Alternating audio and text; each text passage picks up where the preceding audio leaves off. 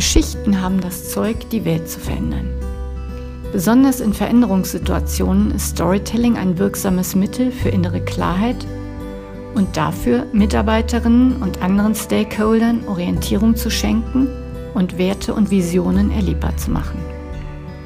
In diesem Podcast erzählen Unternehmensgründer sowie ehemalige und nachfolgende Unternehmensführer von ihren Herausforderungen und Erfahrungen in Veränderungsprozessen und davon, wie sie zu dem geworden sind, was sie sind.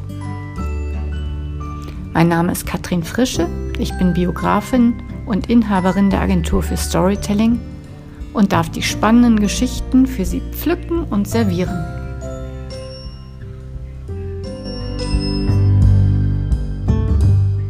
Um nichts in der Welt will ich dieses Unternehmen.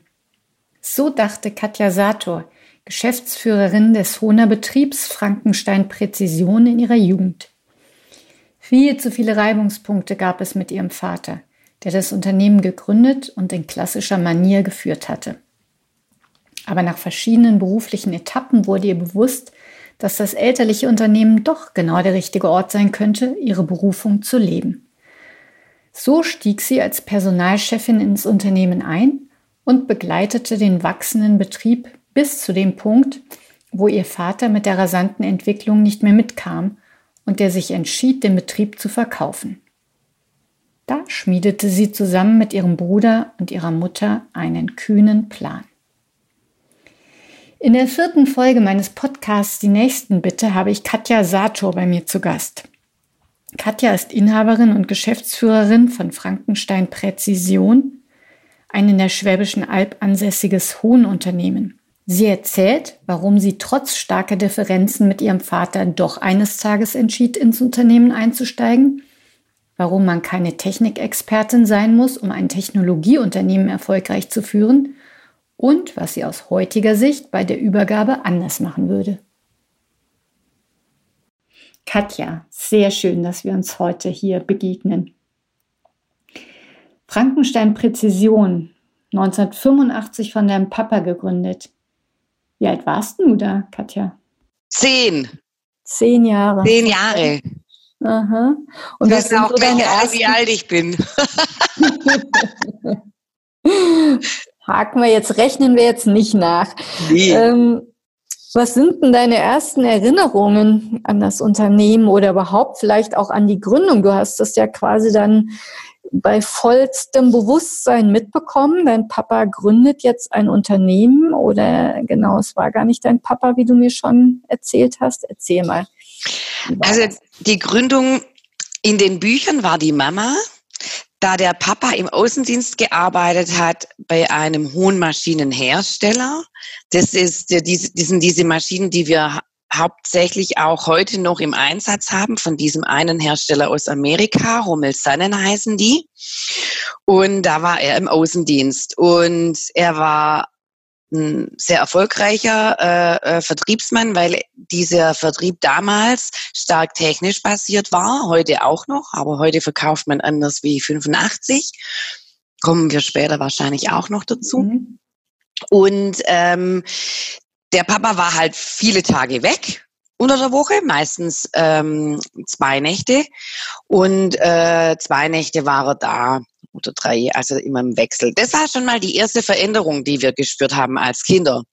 Ich kam ganz gut damit klar. Mein Bruder sagte irgendwann mal zu meiner Mutter, kann denn der Papa nicht wieder da arbeiten? Der mischt sich jetzt in alles ein. ja, also genau, und der Papa hat. Wie bitte? Das sind die zwei Seiten der Medaille. Ja, genau. Das sind die zwei Seiten der Medaille. Und äh, der Papa war auch ja, da das Unternehmen 85 in der Garage gegründet wurde, äh, wirklich immer da, da das ja im Haus war. Ja. Und so Erklär doch noch mal ganz kurz, ähm, was überhaupt Honen ist, weil bevor wir uns kennengelernt haben, hatte ich dieses Wort noch nie gehört. Genau, Hohnen oder Kreuzschleifen genannt, ist ein Abtrag von Material in einer Bohrung. Im Tausendstel Millimeter Bereich ist unsere Maßtoleranz. Das nennt sich μ. Und ähm, viele Teile haben eine bestimmte Anforderung, weil äh, Öl oder eine Flüssigkeit mit einem Kolben durchläuft in den unterschiedlichsten Pneumatik oder Zylinder, viel Automotive, Nutzfahrzeugbereich benötigten äh, Teilen.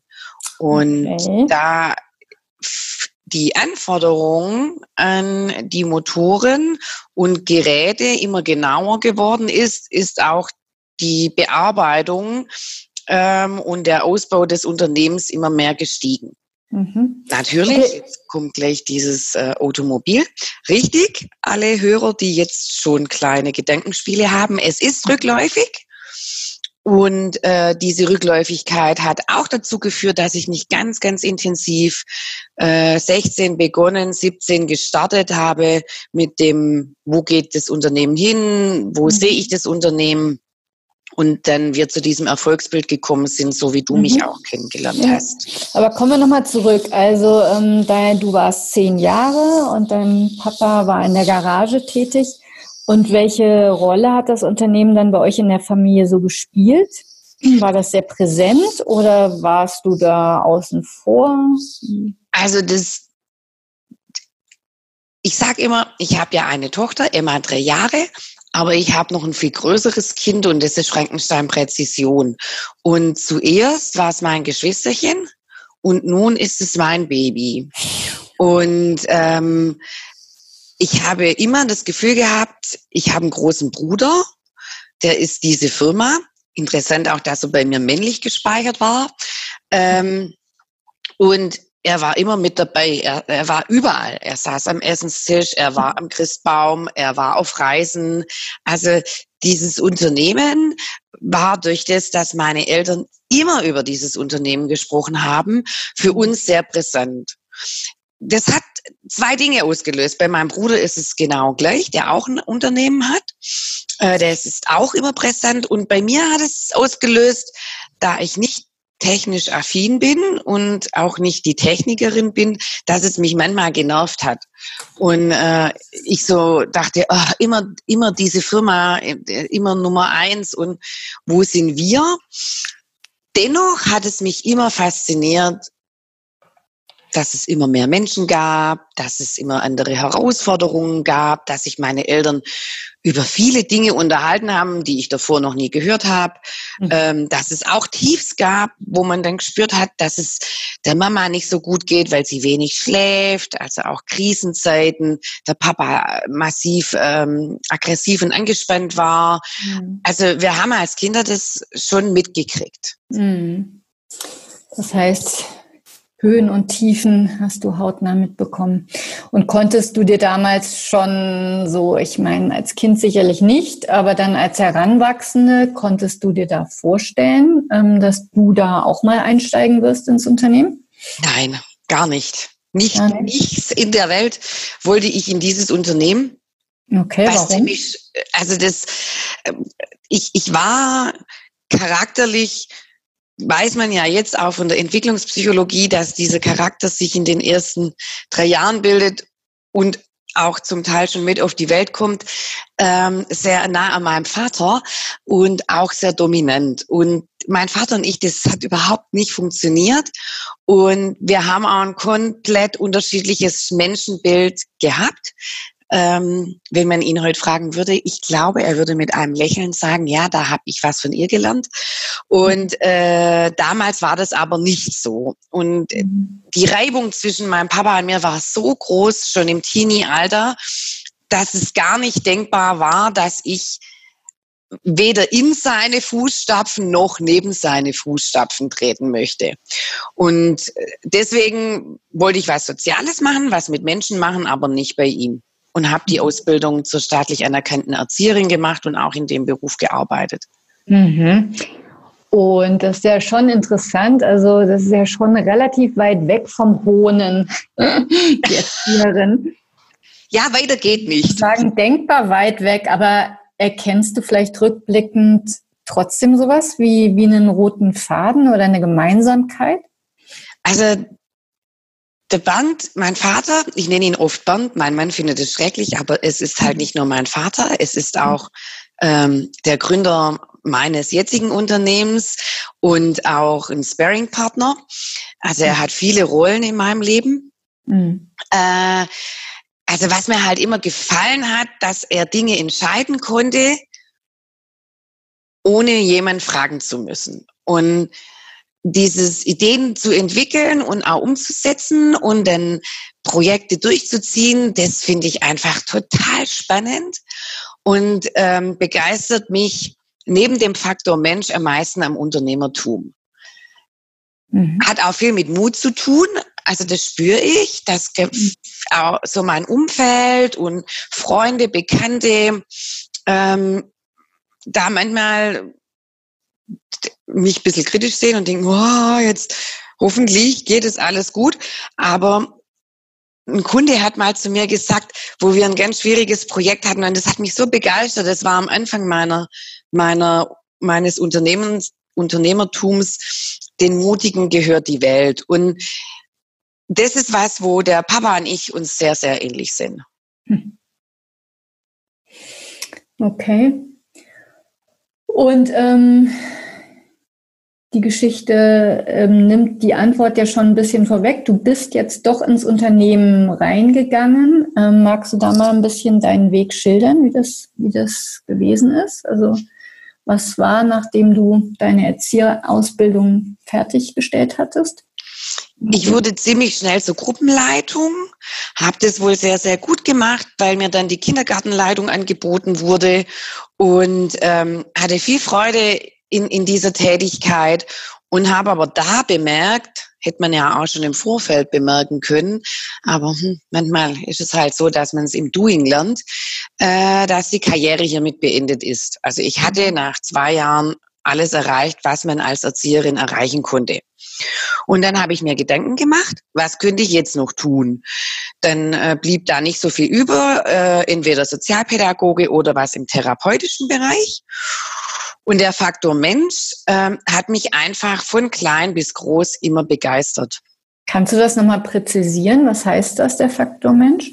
mit Menschen zu arbeiten, Menschen Potenziale äh, zu entdecken, die sie selber gar nicht sehen, ähm, sie so zu coachen, betreuen, jetzt kommt schon dieses Wort, ähm, dass sie wirklich auch was entfalten können, wo sie über sich hinauswachsen. Und das hat mir immer sehr gut gefallen. Mhm. Und dieses, dieses Miteinander umgehen, es ist einfacher mit Kindern, weil die halt sehr natürlich sind und ähm, nicht überlegen, was sie tun, weil sie die im Kindergartenalter noch nicht die Konsequenzen dahinter sehen wollen und können. Das war eine Herausforderung, die ich lernen durfte. Sehr, sehr spannend. Aber mich hat einfach der Mensch interessiert.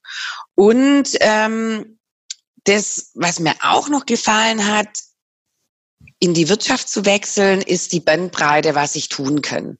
Und dann habe ich beschlossen, ich bleibe beim Mensch, gehe aber, äh, wie gesagt, in die Wirtschaft und habe meinen Betriebswirt in Personal, Sozial- und Ausbildungswesen gemacht mit den äh, Zweitfächern Außenwirtschaft und Controlling. Mhm. Und zu der damaligen Zeit ähm, war ich dann Mitte 20 und habe geheiratet, das erste Mal geheiratet. Und ähm, dann war das mit dem Einstellen ein riesen, eine riesengroße Hürde. Und zu dieser Zeit hat mein Vater massiv expandiert und eine Personalreferentin, Personalsachbearbeiterin gesucht und ich habe mich parallel in anderen Bereichen auf diese Stelle beworben. Habe viele Absagen gekriegt. Ich will jetzt nicht alles auf die äh, auf den Status meiner, meiner, meiner persönlichen äh, verheiratet und im gebärfähigen Alter ähm, zurückmünzen. Es war auch am Arbeitsmarkt einfach so, dass, dass die sich wirklich die Besten von den Besten nehmen konnten und vielleicht habe ich mich manchmal auch nicht gut verkauft. Das kann ja auch alles sein. Du kriegst ja kein direktes Feedback. Mhm. Und dann hat er irgendwann zu mir gesagt, lass es uns doch versuchen, komm doch zu uns, bevor ich jetzt jemand einstelle. Und da war ich sehr hin und her gerissen, weil ich dann äh, diese Abhängigkeit mit ihm wieder hatte, die mir schon mhm. als junge Frau nicht gefallen hat oder als Teenie, aus der ich immer schnell raus wollte. Und habe es dann aber doch gewacht, gemacht, gewagt. Und das hat sich ziemlich gut, also meine Mutter hat sich mega gefreut, klar mhm.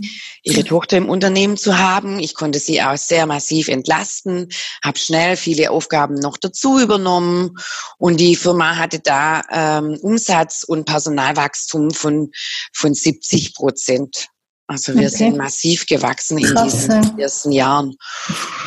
Und hatte ich wirklich viel zu tun. Und es hat sich durch dieses Wachstum auch das, ähm, die Rolle meines Vaters verändert, hingehen zu Manageraufgaben, Geschäftsführeraufgaben, mhm. nicht mehr direkt an der Technik, nicht mehr direkt an der Basis. Und das hat ihm nicht gefallen. Dein Papa ist eher so ein Tüftler, oder? So genau, wie mein Bruder. Und da sind sie mhm. beide unendlich stark drin.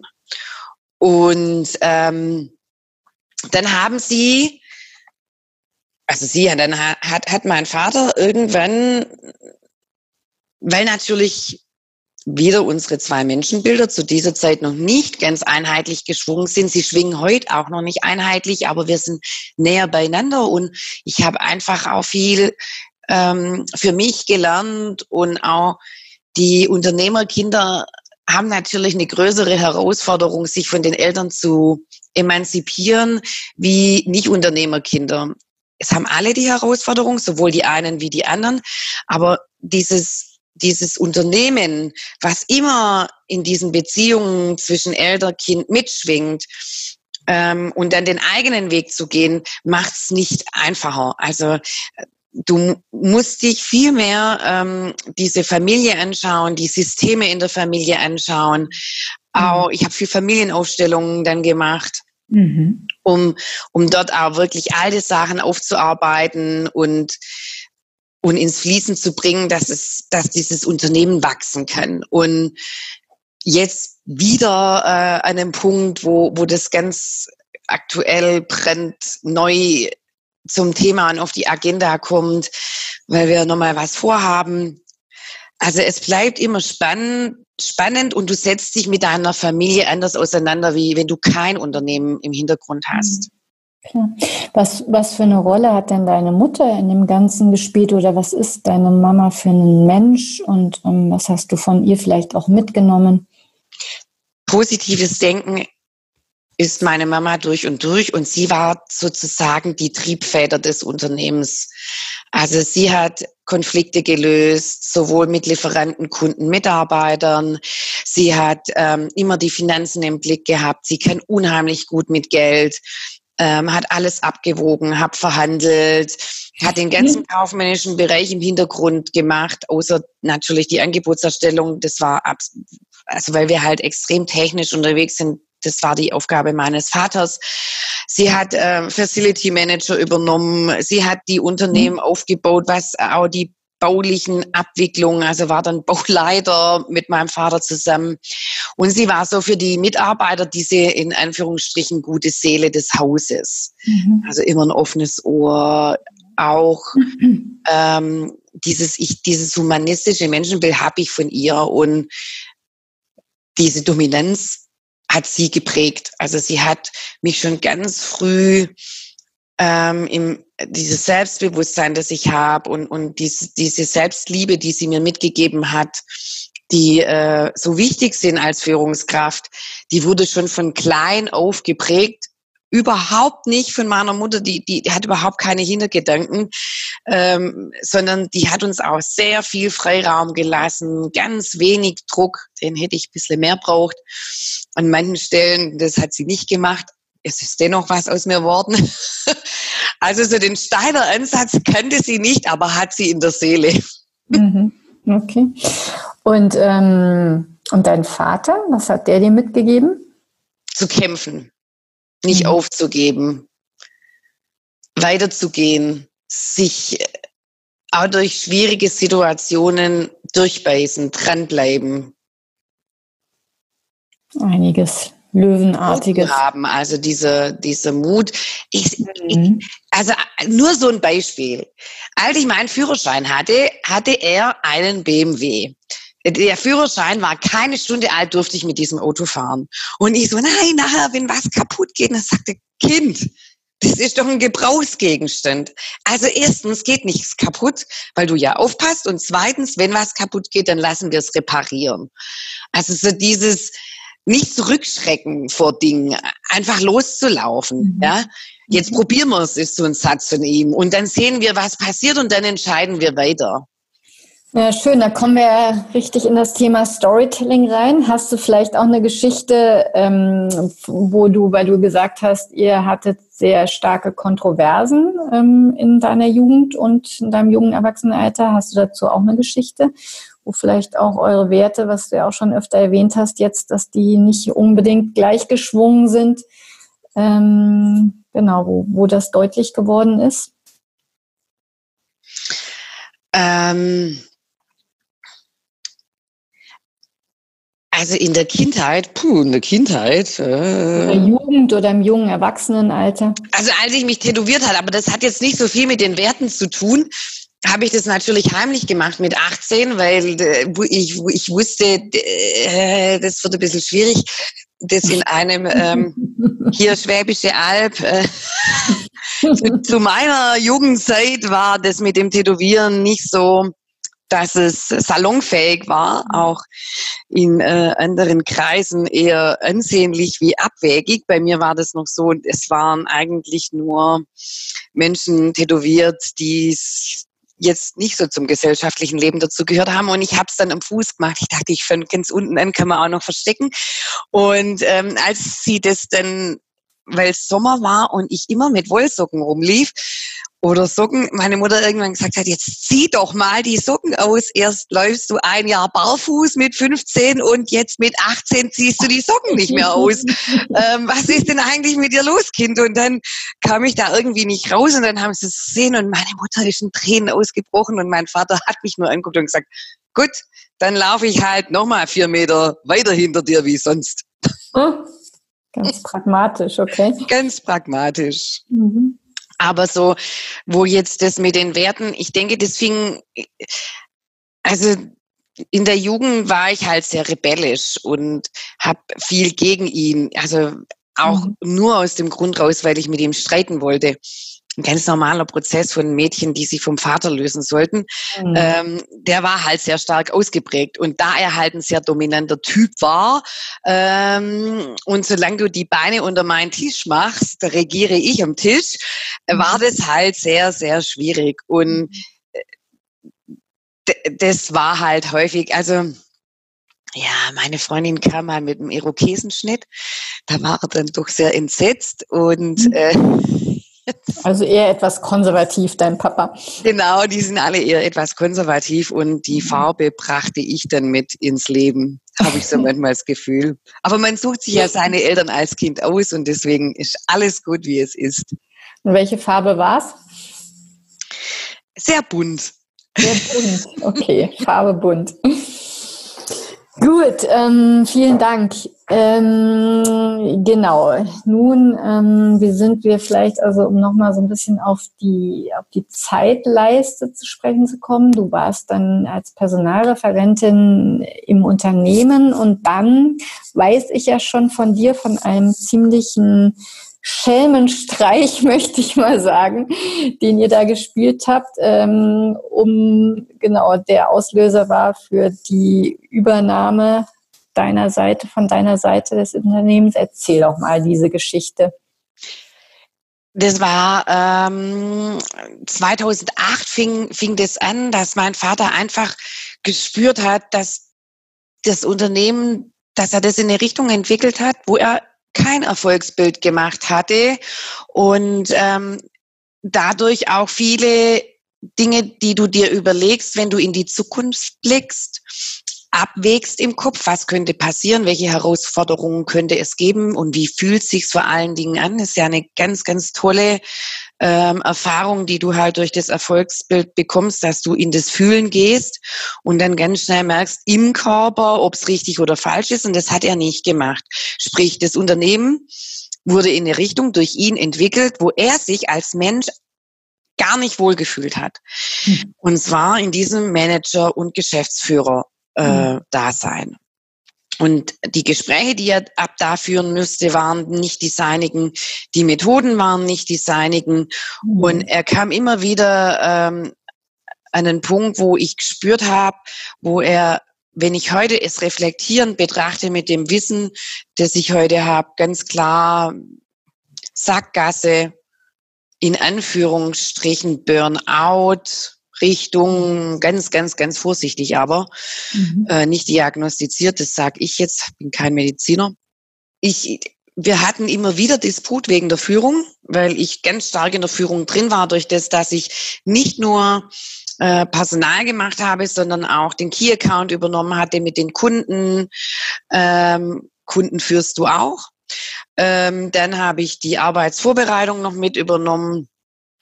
Ähm, ich hatte einen Zwölf-Stunden-Tag, was mir aber überhaupt nichts ausgemacht hat. Ich war ja Ende 20, voll im Saft ähm, und viel Verantwortung und Vertrauen hatte im Unternehmen und dadurch natürlich auch viel Macht. Ja, also das waren dann es waren zwei starke Persönlichkeiten, die komplett unterschiedlich unterwegs waren, was Führung anging. Und das hat er gespürt, dass es viele Konflikte zwischen uns gab, wo wir ausgespielt wurden. Das machen Menschen, das ist ganz normal.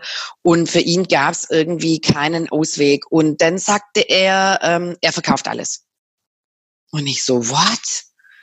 Mhm. Ja, er verkauft alles. Ähm, äh, du willst es ja nicht und es geht ja auch nicht. Ähm, äh, du bist äh, äh, ein Mädchen und bist keine Technikerin und hier braucht es auf jeden Fall einen Techniker, um das Unternehmen führen zu können. Und äh, ja, und dann war ich erstmal irritiert über ein paar Wochen und habe mir dann überlegt, was mache ich? Und ich hatte das schnell heißt, eine Lösung. Entschuldigung, ähm, das heißt, er hat dich auch gar nicht gefragt? Nein. Okay. Mhm. Nicht direkt. Also du willst es ja nicht. Mhm. Suggestivfrage. Ähm, und du bist ja ein Mädchen. Also das ging halt nicht für ihn, weil da gab es nicht nur mehr Ideen, wie man das aufbauen könnte, mhm. weil klar war, vertraue niemand, also es geht, man kann Menschen, das, das mit dem Vertrauen war ein großes Thema und auch die große Kontrolle und ähm, dann nur kaufmännisch ausgebildet und nicht technisch ausgebildet, aber wir sind ja ein technisches Unternehmen, also braucht es auf jeden Fall einen Inhaber, der technisch ist. Mhm. Er hat sich ja auch ganz stark identifiziert über dieses Technikthema. Insofern ist das ja auch fast naheliegend, oder? Dass er auf diese Idee gar nicht kommt, finde ich. Natürlich, natürlich. Also das ist auch äh, absolut, ähm, er hat auch nicht Unrecht. Also ähm, eine, große, eine, eine große Herausforderung, wieso nicht dieser Erfolg in der Kürze der Zeit, wie ich es gerne gehabt hätte, eingetreten ist, ist, dass ich kein starkes technisches Team, um den Aufbau und den Erhalt der Firma ähm, zu erreichen hatte. Und das hat mich im Wachstum stark gebremst. Und die Idee war ja mit meinem Bruder, aber da kommen wir später dazu. Also dann sagte er, er verkauft alles. Ähm, für den Steffen äh, war das ein Schlag ins Gesicht, weil er erst dieselbe Ausbildung gemacht hat wie mein Vater, dann seinen Techniker gemacht hat wie mein Vater und dann aber anders wie mein Vater noch ein Studium draufgesetzt hat. Und er war grad, er hat Wirtschaftsingenieur studiert im den Bachelor-Thesis, also fast fertig mit dem Studium und wollte dann in dieses Unternehmen voll einsteigen, weil er ja der Techniker war. Hm. So, und ähm, dann wurde der Prozess des Verkaufens angestoßen und es kamen auch wirklich einige Interessenten, die sich mit uns an den Tisch gesetzt haben und das lief auch wirklich sehr positiv und ich habe halt immer mehr gespürt, dass genau das, was ich nie in meinem Leben wollte, dass jemand über mich entscheidet und mir Anweisungen gibt und wie ich jetzt zu laufen habe, links oder rechts, dass die Menschen einfach an den Tischen saßen.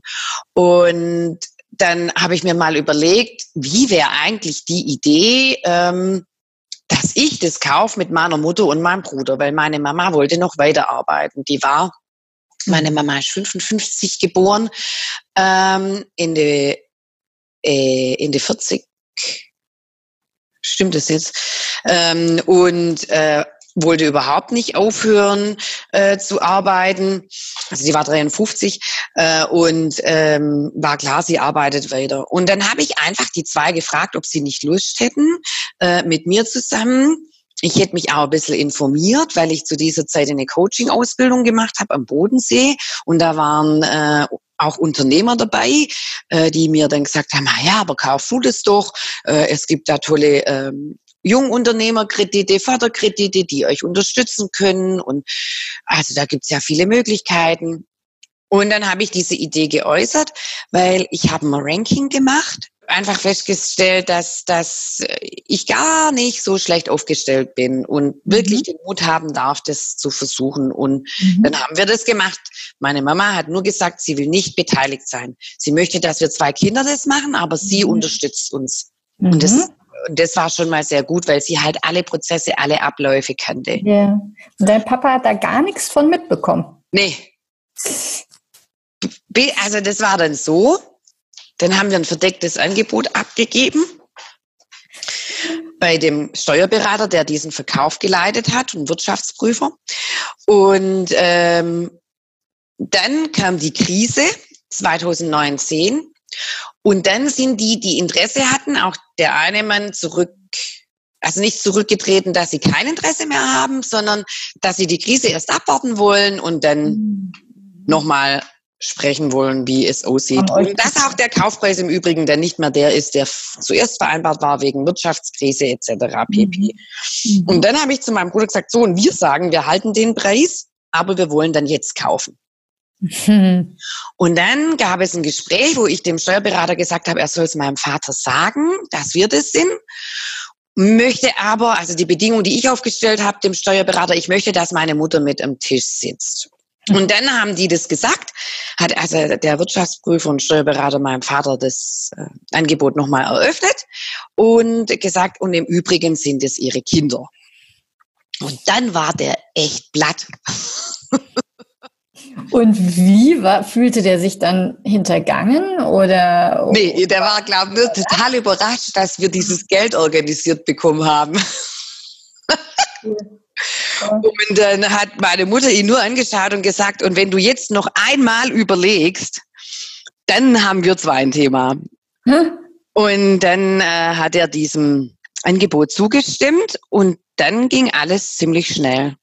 Dann haben mhm. wir innerhalb von, von sechs Monaten sind wir in die Geschäftsführung gekommen. Er ging leider, heute sage ich wirklich leider, sofort aus dem Unternehmen raus. Mhm. Und äh, Steffen, die Mama und ich haben das Unternehmen gemacht. Okay. Lass uns da nochmal reinzoomen sozusagen. Also ja. das heißt, ähm, du hast übernommen, zusammen mit deinem Bruder. 50-50 am Anfang. Wir hatten jeweils 50 Prozent. Und dein Vater ist wirklich dann direkt am Tag drauf oder was rausgegangen oder? Ja.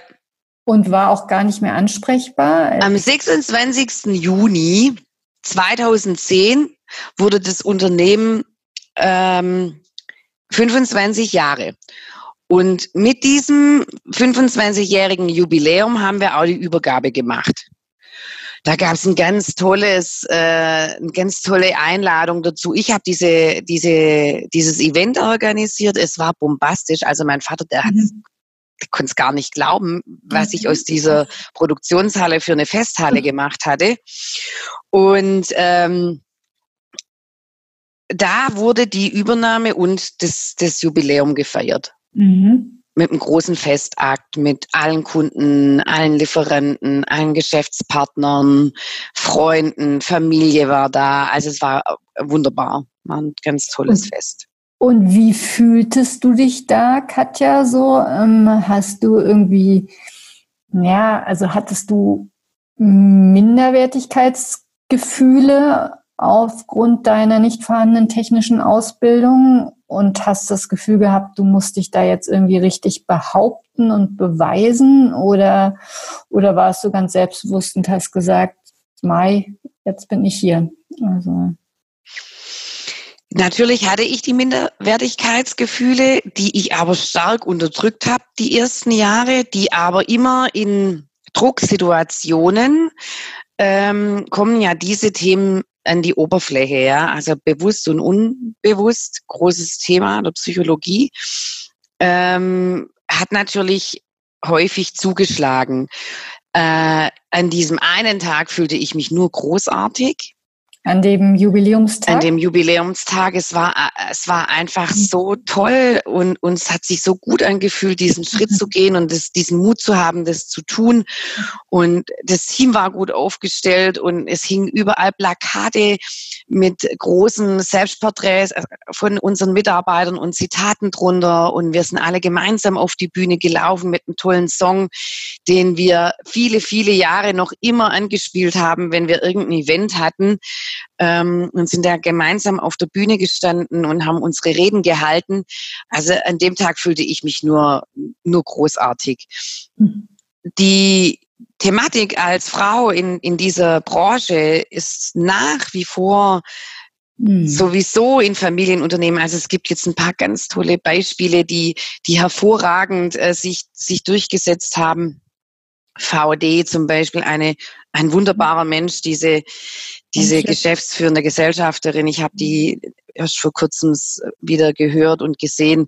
Also es, es ändert sich was in der Gesellschaft, aber man darf nicht vergessen, das war 2010. Und 2010 war es zum Beispiel häufig dann so, nur ein kurzes Beispiel, wo das sehr klar äh, symbolisiert, dass ich zu Kunden gefahren bin und die sich natürlich gefreut haben, wenn da mal eine Frau auf einmal in ihrem Besprechungszimmer steht mhm. ähm, und nach der Smalltalk-Runde ich dann gefragt wurde, wann kommt denn der Chef?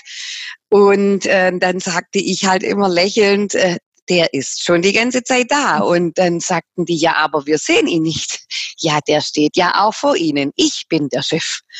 Und das war sehr irritierend. Und die Akzeptanz habe ich erst, würde ich jetzt sagen, bei meinen größten Kunden in den letzten 24 Monaten erhalten, mhm. dass das Augenhöhe ist. Und da war ich froh, dass ich am Anfang jemand ganz Starkes als Coach neben mir hatte, ähm, mhm. der mich wirklich immer, wenn ich am Boden war, wieder zurecht und aufgebaut hat. Der hat es wirklich mit einer Eselsgeduld gemacht mhm. und Fürsorge. Das war wirklich fantastisch. Und das war ein großer Schlüssel, dass ich das geschafft habe. Mhm. Ein echter Mentor. Ja, der mhm. unabdingbar meiner Meinung nach in Unternehmensnachfolge ist. Mhm. Okay. um die Menschen auch persönlich aufzurichten, weil du hast niemand im Unternehmen, der das machen kann. Du, das heißt, das wäre jetzt auch so eine Empfehlung von dir. Nimm dir unbedingt einen, einen, einen Mentor oder einen, einen Berater zur Seite. Unbedingt einen Mentor. Mit den Beratern muss man aufpassen. Die kosten sehr, sehr viel Geld. Mhm. Und ja, da, das, mhm. da gibt es einfach noch eine zweite andere Geschichte, die besprechen wir jetzt nicht, aber genau. Mhm. Das, mhm. Den Mentor ist wichtig und mhm. zwar dem es wirklich der Unternehmer war, in, am allerbesten in einem Familienunternehmen mhm. und selber diese Nachfolge durchlaufen hat mhm. mhm. und sich sehr gut in den Systemen von Familien auskennt. Mhm. Und nochmal bezogen auf euren Prozess, was würdest du rückblickend sagen, was hättet ihr anders oder besser machen können? Wir hätten einen Mentor haben sollen, der die Familienthemen klärt mit uns, mhm. die Familiensysteme und einen Mentor haben sollen, der mich technisch und den Steffen unterstützt. Auch was äh, Unternehmertum angeht, in, in Form der Geschäftsführerrolle. Mhm. Weil du im Studium nicht, also in diesen Studien, die wir gemacht haben, äh, nicht lernst, wie man ein Unternehmen führt. Es gibt ein Studium, in, in Pforzheim ist es, das hätte ich wenn es geplant gelaufen wäre, gerne gemacht, mhm. wo du äh, Unternehmertum studieren kannst von mittelständischen Unternehmen.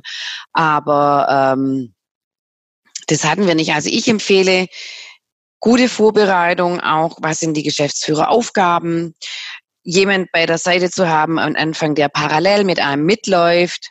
Dann empfehle ich jemanden, der dieses Familien ähm, sich in der Familienthematik gut auskennt, in den Familiensystemen, der systemisch arbeitet mit der Familie. und ähm, der einen einfach auch unterstützt mental. Mhm. Okay.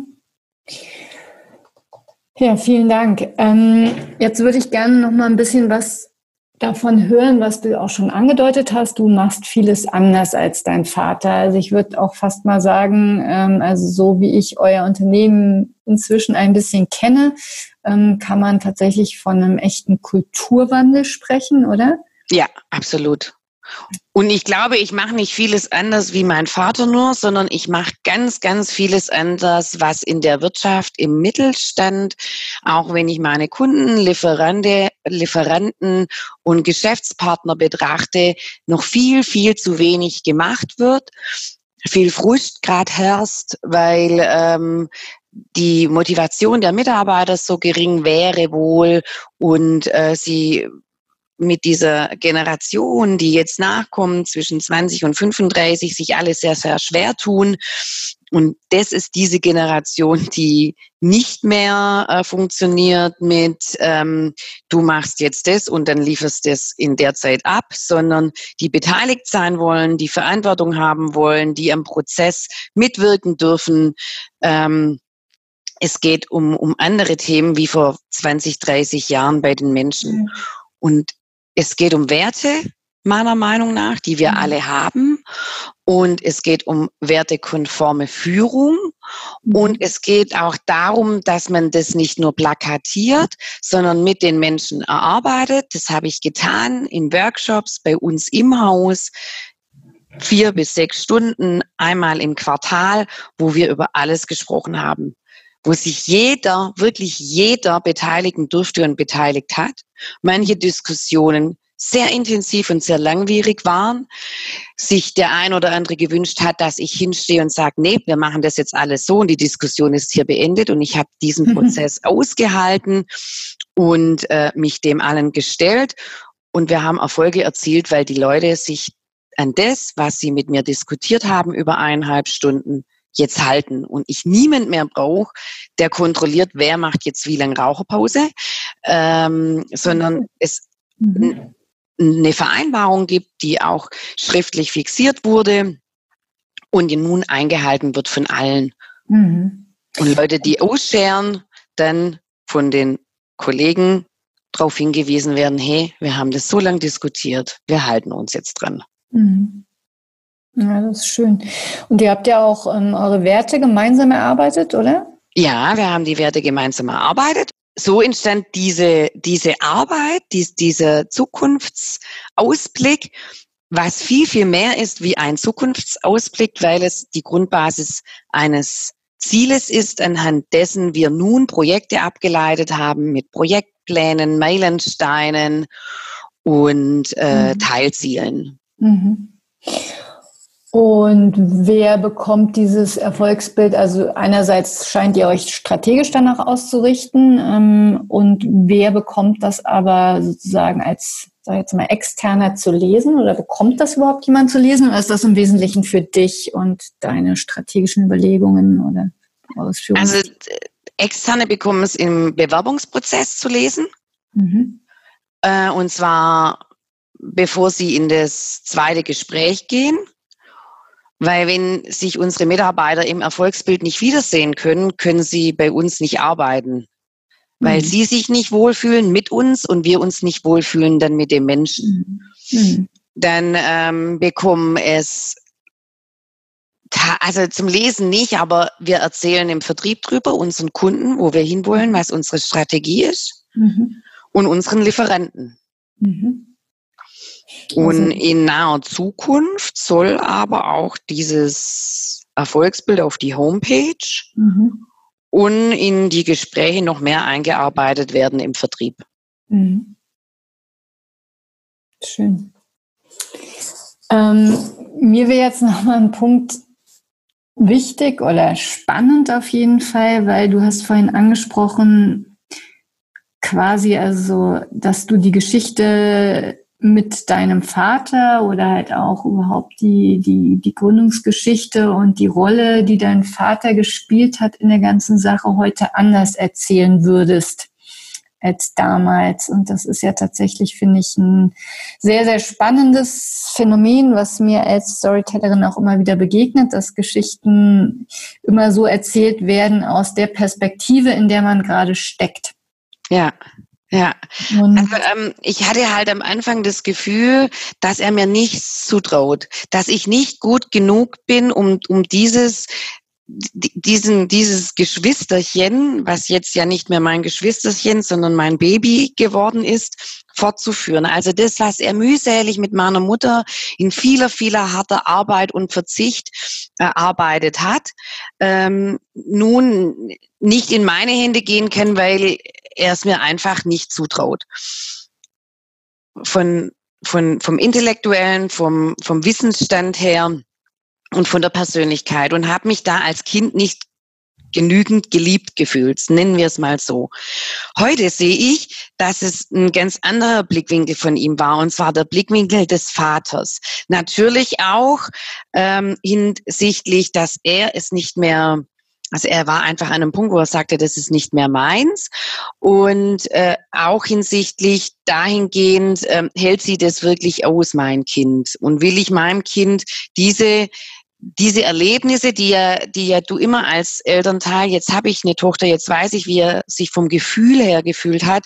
Du willst ja immer, dass die Kinder nicht das erleiden müssen, was du hast, erleiden müssen, weil du denkst ja, das kann ich denen ersparen. Und da ich aber zu vielen Themen und ich glaube, das freut ihn heute so zu sehen, wie ich aufgehe in dieser, in dieser Unternehmerrolle, wie ich aufgehe, ähm, durch die Krisen zu gehen, wie viel er mich auch finanziell, finanziell unterstützt hat in den Krisen, die wir hatten, drei an der Zahl. Ähm, und ich es doch geschafft habe, aus, aus diesem Unternehmen, wie es er mir in die Hand gelegt hat, was anderes zu machen, auch nicht mehr 80 Prozent von einem Kunden abhängig zu sein, die Technik weiter nach vorne getrieben und auch das Führungsverhalten. Er spürt es ja, er ist ein sehr feinfühliger Mensch, ähm, wie es wirklich Wirklichkeit werden kann, äh, macht ihn unendlich stolz. Mhm. Und zu sehen, dass diese Beziehung zwischen uns nicht rund läuft immer, weil wir immer noch unterschiedlich diskutieren und Menschen unterschiedlich sehen. Aber diese Akzeptanz auch von meiner Seite ihm gegenüber, dass er so was Großes geschaffen hat mit meiner Mama und ähm, mich so viel unterstützt jetzt. Ähm, die letzten Monate waren sehr schwer, weil jemand sehr Wichtiges in einem Autounfall gestorben ist, der auch für mich innerbetrieblich eine Riesenrolle gespielt hat, da er meine Nachfolge werden sollte. Ähm, er sofort zurückgekehrt ist seit diesem Tag, wo er gestorben war, der Florian ähm, hier vor Ort tatkräftig mithilft.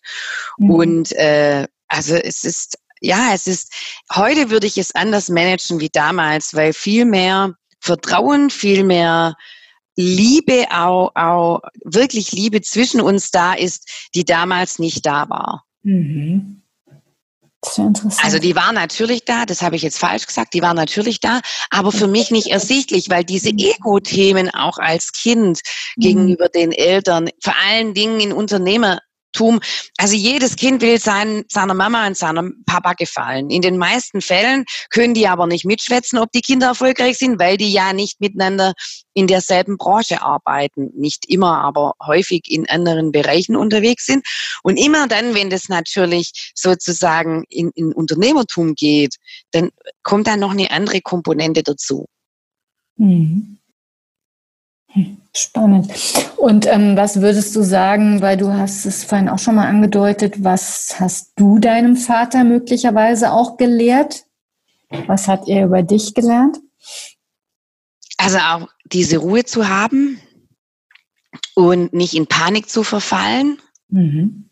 wenn eine Krise kommt, ähm, abzuwarten sich auch strategisch anders aufzustellen mit, mit Finanzgebern, also zum Beispiel Banken. Er hatte immer eine, das habe ich sofort umgestellt, dass die Partner einfach auch ähm, nicht in so einer hundertprozentigen Abhängigkeit ich bin und sie bin, sondern dass das umverteilt wird. Gespräche zu führen, die um den, um den Mensch erstmal gehen, weil im Endeffekt behaupten ja viele in Deutschland, es zählt nur der Preis, es zählt nur der Preis und dem widerspreche ich. Du kaufst nur da, wo du dich wohlfühlst. Und mit einer Herzlichkeit und Ernsthaftigkeit äh, an das Thema Wachstum, Erhalt, Kundenbetreuung, Menschenführung oder und ja, also Führungskraft wirklich mit einer Ernsthaftigkeit heranzugehen und eine Ehrlichkeit, das trägt große Früchte. Sehr schön. Und das Verhandlungsgeschick bei Kunden, weil ich einen riesen Erfolg hatte äh, dieses Jahr und das hat, das, wo ich da rangegangen bin, ja, das brauchst du gar nicht machen, das funktioniert eh nicht und so. Und ich habe einen ganz tollen Anwalt, der mir geholfen hat, das durch, durchzustehen und auch mir viel, viel beigebracht hat in Verhandlungsgeschick. Also das ist einfach auch ein sensationeller Mensch. Ist auch so alt wie ich. Äh, und also das, das hat ihn auch sehr stolz gemacht. Hm. Schön. Vielen Dank, Katja. Ich will jetzt einen kleinen Bruch machen äh, und nochmal ein kleines Fragespiel mit dir machen. Ähm, und sag mir doch einfach ganz spontan und aus dem Bauch heraus, ähm, eine kurze, knackige Antwort sehr gern drauf. Okay. Ja? Gut. Deine beste unternehmerische Entscheidung war? Mir äh, treu zu bleiben. Mir, meinen Gedanken und meinem Weltbild treu zu bleiben, war meine beste unternehmerische Entscheidung. Mich nicht zu verbiegen, wie viele mich verbiegen wollten, um richtig zu sein, zu sagen, nee, das bin ich nicht. Ich bin ich. Hm. Ich bin ich. Schön. Eine wegweisende Entscheidung von dir war? Jemand in den Vertrieb zu nehmen und mich auf die Unternehmensaufgaben zu konzentrieren. Ja, cool. Das hilft mir morgens mit Elan an die Arbeit zu gehen. Diese Tür aufzuschließen und hier sein zu dürfen. Von meinem Unternehmen. Hast du ein unternehmerisches Vorbild? Ja. Also ich habe mehrere. Willst du die jetzt hören? Ja, gerne. Andreas Nau, mhm. Uwe Rotermund, die zwei. Und für was bewunderst du sie? Für ihren Mut, für ihre Freude, für ihr strategisches Denken können, Mhm. Und dass die immer sie sind. Also auch sich 100% authentisch bewegen. Mhm. Das möchte ich in meinem Leben noch verwirklichen oder können? Das, da gibt es jetzt natürlich einiges. Ähm, diese Ziele erreichen bis 25, die, die laufen, also da ist schon ein Haken drin. Das möchte ich in meinem Leben noch können. Vielleicht auch jenseits vom, vom beruflichen irgendwas lernen. Fließend Englisch sprechen. Englisch, okay. Fließend Englisch sprechen, ähm, aktiv auch der Welt und den Menschen was zurückgeben, indem ich ein soziales Projekt tatkräftig mit meinen Mitarbeitern unterstützt, dass wir gemeinsam aussuchen. Das würde ich gern machen. Mhm.